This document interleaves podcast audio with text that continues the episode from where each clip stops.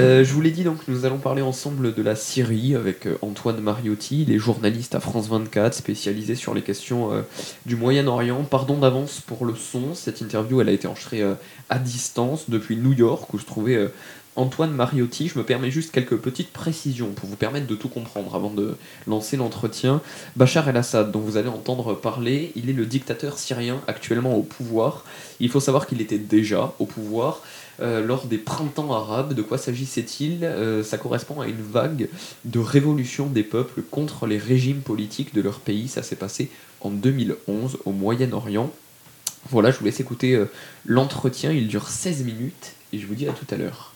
Donc je voulais vous parler d'abord de la naissance du conflit en 2011. On est dans un contexte de, révolution dans les pays de la région. C'est les printemps arabes. En Tunisie et en Égypte, les régimes tombent tour à tour, alors qu'en Syrie, le pouvoir de Bachar el-Assad, lui, il résiste. Pourquoi? Qu'est-ce qui a permis au pouvoir syrien de tenir quand tous ses voisins tombaient?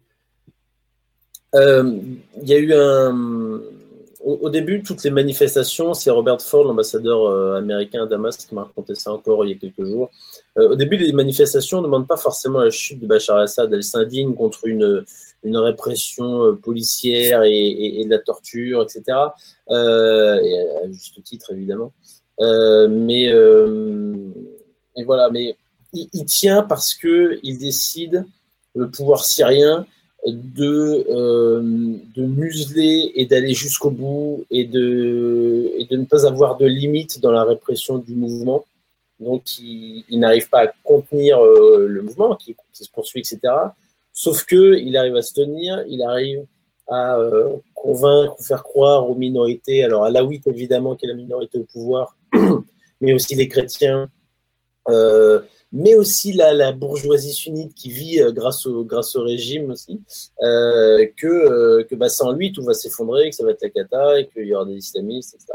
Donc il y a aussi une, une, partie de soutien populaire qui est, pour certains, ils en sont convaincus, et pour d'autres, c'est bah, par défaut, c'est Bachar ou, le chaos. Il a réussi à instaurer ça, en tout cas chez, chez, chez des gens. Je ne dis pas qu'ils ont raison, euh, je dis qu'en revanche, ça existait. Euh, et puis, il y a la structure même du régime, en fait, qui est vraiment cornaquée par cette minorité alaouite. Euh, tous les services d'enseignement, il y, en a plein pour pas donner trop de pouvoir à l'un ou à l'autre. donc, c'est vraiment à la fois la structure même du régime, la manière dont il s'y est pris, etc., qui a fait que, ça n'a pas. qui, qui s'est maintenu. Et il faut bien voir qu'en Égypte, comme en Tunisie, à chaque fois, c'est l'armée finalement qui a réussi à faire tomber le régime. C'est-à-dire qu'au bout d'un moment, l'armée a lâché le pouvoir alors qu'il y avait des manifestations, pouvoir qui était contesté. Et du coup, Moubarak est obligé de partir. Du coup, Ben Ali est obligé de partir. L'armée en Syrie, elle, euh, reste très fidèle à Bachar al-Assad. Alors certes, il y a plein de déserteurs, on va vous dire, il y a plein de déserteurs, l'armée, c'est la débandade, etc. Sauf que c'était principalement des unités qui n'étaient pas celles qui tenaient euh, euh, réellement le pays d'une main ferme. Hmm. Mais justement, cette, répression, de, pardon, de Bachar al-Assad, on va, on va l'aborder tout à l'heure avec la question humanitaire. D'abord, les réactions internationales. Qu'en était-il Vous avez publié aux éditions Talendier La honte de l'Occident, sous-titre Les coulisses du fiasco syrien. On va revenir tout à l'heure vraiment sur le livre, mais je voulais d'abord m'arrêter sur le mot fiasco. Euh, c'est comme ça qu'il faut qualifier euh, l'action internationale euh, en Syrie? Oui, c'est un fiasco. On on a cru qu'il allait tomber et alors qu'il n'allait pas tomber. Et ce qui est triste dans cette histoire, c'est que les politiques ont, dit ça. Les ministres des Affaires étrangères, des chefs d'État, de gouvernement ont dit Bachar n'en a plus pour quelques semaines, tout au plus quelques mois, alors que sur place, euh, leurs espions et leurs diplomates disaient le contraire. Ils disaient, il va pas tomber, c'est plus compliqué quand, quand Tunisie ou en Égypte. Il y a plein de facteurs qui font que, et on sent déjà qu'il y a un petit soutien de la Russie et de l'Iran euh, qui ne vont pas le lâcher autant. Alors évidemment, ça t'en passe qu'il y ait une intervention euh, militaire, mais, à ce moment-là, c'est pas non plus un conflit armé, donc on pouvait pas s'y attendre. Et donc, on, bâtit notre politique sur une réalité qui n'existe pas à ce moment-là, c'est-à-dire sur une chute imminente de Bachar al-Assad. Donc, on encourage les gens à continuer à se soulever. Ça, politiquement, on peut le comprendre. Euh, vous êtes réprimés, euh, on vous soutient, vous avez euh, un pouvoir qui, n'est pas légitime, etc. Mais par contre, on décide de, de, leur dire, même quand ça devient un conflit armé, de continuer à y aller. et on le fait aussi, pas uniquement avec des mots, mais avec des gestes quand on donne des lunettes de vision nocturne à des groupes armées, c'est pas pour qu'ils jouent avec leurs fils la nuit. Quand on leur donne des armes, c'est pas pour qu'ils jouent à la marelle, c'est pour aller se battre. Donc on, pousse ces gens, on les aide à aller se battre, sauf qu'on leur donne jamais suffisamment pour réellement inverser le, rapport de force ou chambouler suffisamment le, régime. Et, quand on trace ensuite des lignes rouges fortes, comme l'a fait Barack Obama, mais qu'on ne les fait pas respecter, forcément, c'est un fiasco parce que le, poids des Occidentaux et des États-Unis en particulier s'est particulièrement euh, effondré. Et cette ligne de, de, Barack Obama, c'était quoi dans les relations internationales? C'est un désastre. Euh, c'est pas quelque chose qui est euh, formel, euh, c'est pas une résolution du Conseil de sécurité ou autre, mais vous avez le président de la première puissance mondiale qui va en salle de conférence de presse à la Maison Blanche et qui dit si jamais ils utilisent euh, ou, ou, déplace de manière massive des, euh, euh, des armes chimiques, ça changera nos calculs et ce sera une ligne rouge pour nous qu'il ne faudra pas dépasser. Un an après, ils estiment qu'il y a la ligne rouge qui a été dépassée, qu'il y a de très nombreux renseignements qui convergent pour dire que le régime est, coupable d'une attaque chimique de grande ampleur dans la région de Damas. On parle de 1000, 1500 morts, on n'a pas de chiffres précis, mais, mais, mais en tout cas, il y a des centaines de morts, c'est un désastre. Et là, on, dit ok, ben on frappe, on frappe, on frappe, et à quelques heures des frappes, Obama décide de reculer, alors que tous ses conseillers, à part un, étaient pour euh, euh, maintenir ses frappes et que tout était prévu. Euh, au moment où il passe le coup de fil avec François Hollande, qui est censé être le, coup de fil de, de Go, on y va, c'est parti. Les, les, français sont déjà prêts à décoller, ils sont sur le tarmac en France. Et, et elle n'est pas respectée, donc c'est un vrai tournant parce qu'à partir de là, l'opposition comprend qu'elle ne peut pas euh, compter sur l'Occident, elle commence à, ça commence à être à des bandades, elle commence à se rapprocher pour une partie euh, de, de, groupes islamistes, et puis le régime et la Russie comprennent aussi qu'ils peuvent faire absolument tout ce qu'ils veulent, y compris les pires horreurs, et qu'il n'y aura pas de conséquences, donc euh, ils ne risquent rien. Hmm. Et, aujourd'hui, alors, quel tableau peut-on peut dresser de la Syrie Certains considèrent que El-Assad est à la tête d'un État vide, son pays est à genoux et sa population qui souffre euh, d'une immense crise humanitaire. Pourriez-vous nous, décrire un peu le, paysage local? Comment ça se passe là-bas? Alors, tout ça, c'est vrai. Je dirais pas qu'il est vide parce qu'il n'est pas vide. Il y a toujours des gens qui habitent et qui, dans des, conditions. Euh, voilà. Euh, en revanche, il contrôle plus ou moins 70% euh, du pays grâce à ses alliés russes et iraniens, grâce aussi à, son armée qui n'est pas non plus complètement morte, faut pas exagérer, même si elle n'est pas en bon état. et puis, c'est surtout un pays qui est complètement morcelé. Vous avez une partie qui est contrôlée par le régime, mais, une partie euh, qui est détruite ou autre, qui a été vidée de tous ceux qui euh, étaient contre le régime. Donc une sorte de, de nettoyage ethnique qui a été euh, procédé, ou en tout cas on, tirait aussi tous les opposants, tous ceux qui pouvaient gêner. Il y a une partie où, les Turcs sont militairement présents, il y a une partie où il y a des groupes islamistes qui sont présents, il y a une partie où, où, il y a toute une résurgence de l'État islamique qui est en train d'arriver qui pose problème. Puis vous avez une partie contrôlée euh, par des forces arabo-kurdes, mais surtout kurdes, euh, y compris des villes qui ne sont pas kurdes à la base, qui, ce qui peut poser problème à court ou moyen terme. Donc, euh, donc on a un pays qui est morcelé, qui est détruit, et, c'est un désastre parce que ça va mettre des décennies avant de s'améliorer, si ça s'améliore. Et pour l'instant, on voit pas trop quelle, quelle va être l'issue, comment ça peut être reconstruit, avec quel argent d'ailleurs, personne n'a l'argent pour, à part les Européens, les Américains, et ils le feront pas. Donc, euh, c'est un vrai désastre et c'est une vraie catastrophe pour, euh, cette population et, ce si beau pays. Hmm. Et parallèlement à, cette crise, en plus se développe le terrorisme. Le groupe euh, État islamique s'est formé. Il est initialement issu d'un autre groupe terroriste qui est Al-Qaïda. Une fois encore, quelles sont les conséquences internationales et peut-être même sur la population locale de ce développement? Ben, nous, on a subi les conséquences. On a eu des attentats à Paris, euh, particulièrement meurtriers. On a eu des attentats à Bruxelles, particulièrement meurtriers, et puis plus plein d'autres euh, attentats. Donc les, Européens euh, aussi, en, fermant les yeux, enfin, qu'on a fermé les yeux, c'est compliqué de dire ça, mais à force de ne pas intervenir en 2013, etc., on, on, a laissé ces groupes islamistes prospérer aussi. Et les Turcs, les Qataris, les Qatariens, etc., euh, ont aussi des responsabilités parce qu'ils ont financé des groupes euh, islamistes. Donc toute cette euh, sphère-là a vraiment prospéré grâce à la Syrie. Bachar al-Assad a une responsabilité énorme, évidemment. C'est un, vrai problème parce que sur place, en Irak et en Syrie, il y en a encore énormément et que ça, va poser problème dans les semaines, les mois, les années à venir sur place. Et il ne faudra pas s'étonner si l'État islamique redevient très fort ou que, né de ces pseudo-cendres, encore un, groupe, mais du, même genre. Il y a euh, bien plus de gens aujourd'hui qui sont euh, dans cette idéologie-là et qui en plus sont coincés dans des conditions horribles en Syrie. Euh, il n'y a malheureusement pas grand-chose de bon qui peut sortir de ça. Hmm.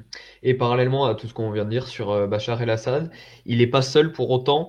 Par quel pays est-il soutenu et surtout est-ce qu'il y a une chance pour que on, ne fête pas, on vient de fêter les 10 ans, pour qu'on ne fête pas les 11 ou les 12 ans du conflit Est-ce qu'il y a une chance pour qu'il s'arrête bientôt? Non, le conflit, en fait, il est à la fois à la fois presque gelé et à la fois actif. Euh, l'année dernière, c'était l'année la moins, la moins meurtrière, il y a eu un petit peu moins de 7000 morts, euh, mais on voit qu'avec quand même plusieurs milliers de morts, bah, c'est un conflit qui, qui, est terminé.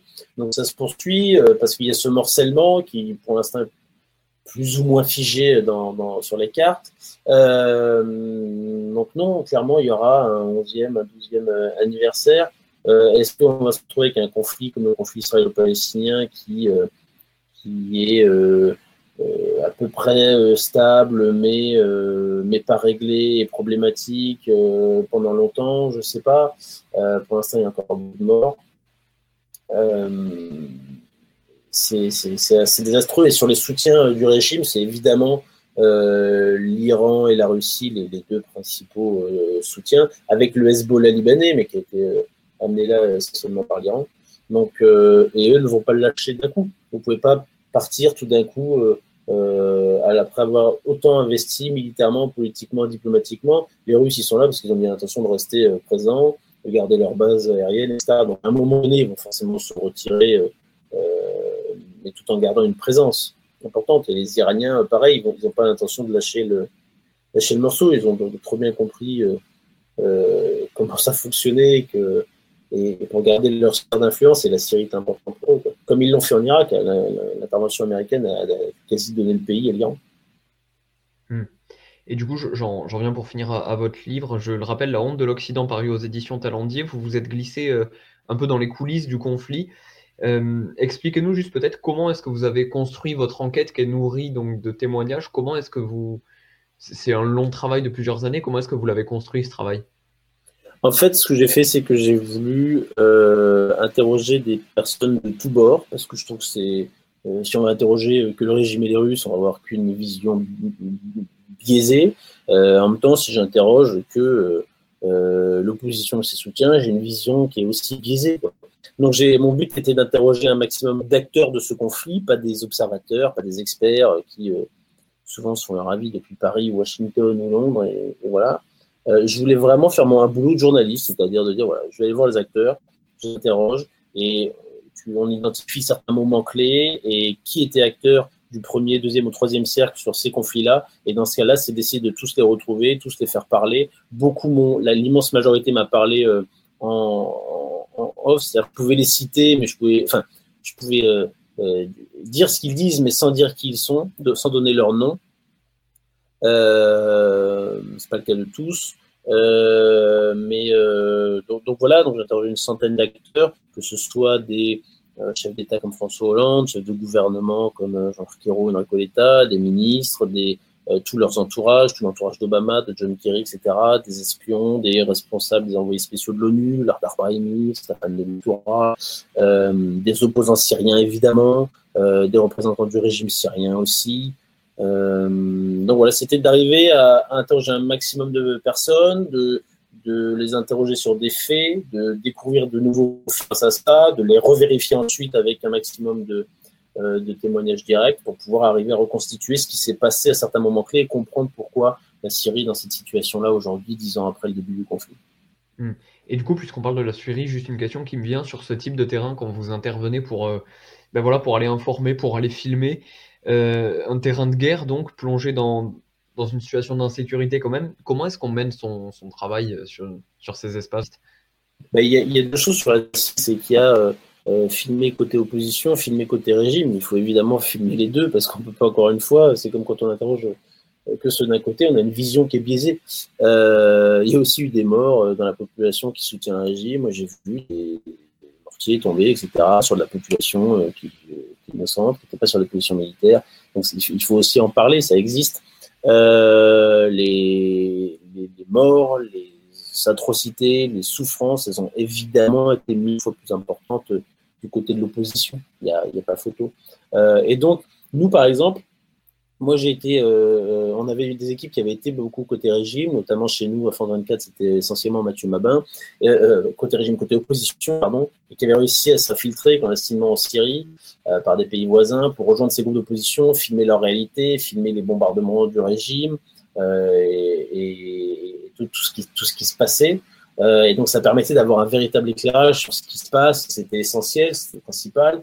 Et moi, au bout de deux ans, j'ai réussi à avoir un visa pour entrer côté syrien et montrer ce qui se passait et interroger ces euh, responsables syriens aussi pour euh, les mettre face, à, face aux actes, face à leurs actes. côté, dans tous les cas, on ne nous montre pas tout ce qu'on veut. Ils hmm. nous montrent ce qu'ils veulent bien nous montrer. La propagande, elle existe de tous les côtés, chez les bons chez les gentils. Euh, et chez les bons et chez les méchants. Et évidemment, côté méchant, côté régime, ils essayent de nous montrer que ce qui les arrange. On a sans cesse un mec du ministère de l'Information qui nous colobasque, etc., qui surveille qu'on filme pas tel ou tel truc. Euh, et voilà, donc moi je me rappelle d'une fois où je l'ai, euh, je pourri et, gonflé. On en a changé le lendemain d'ailleurs, on a envoyé quelqu'un d'autre. Euh, mais euh, le tout, c'est, d'en avoir conscience. C'est-à-dire qu'on est journaliste, on n'est pas des, bénis oui-oui. C'est-à-dire que moi, j'ai beau avoir un mec du ministère de l'Information à côté, je ne vais pas dire ce que lui veut, je ne vais pas dire ce qu'eux me, me veulent. Donc déjà, quand je fais mes directs, j'explique dans quelles conditions on fait ce, tournage-là. Il y a sans cesse quelqu'un du régime qui est euh, près de nous, qui regarde et qui, surveille. On est dans un pays surveillé, etc. Euh, comme c'est le cas euh, aussi en Iran, par exemple. Donc, il faut, donner aux gens le contexte dans lequel ça se passe, et dire voilà ce que nous, nous pouvons voir, pas voir, on sait aussi, parce qu'on a des informations euh, d'ailleurs, de l'opposition, etc., de tous les médias du monde entier, donc on, sait ce qui se passe de l'autre côté. Donc on essaye de reconceptualiser à chaque fois dans, chaque réponse pour que ce ne soit pas quelque chose qui soit complètement euh, euh, aveuglé, qu'il ne soit même pas du tout. Et merci à Antoine Mariotti donc pour cet entretien. Antoine Mariotti qui publie aux éditions Talendier La honte de l'Occident, sous-titre Les coulisses du fiasco syrien. Merci à lui de nous avoir parlé de la situation là-bas.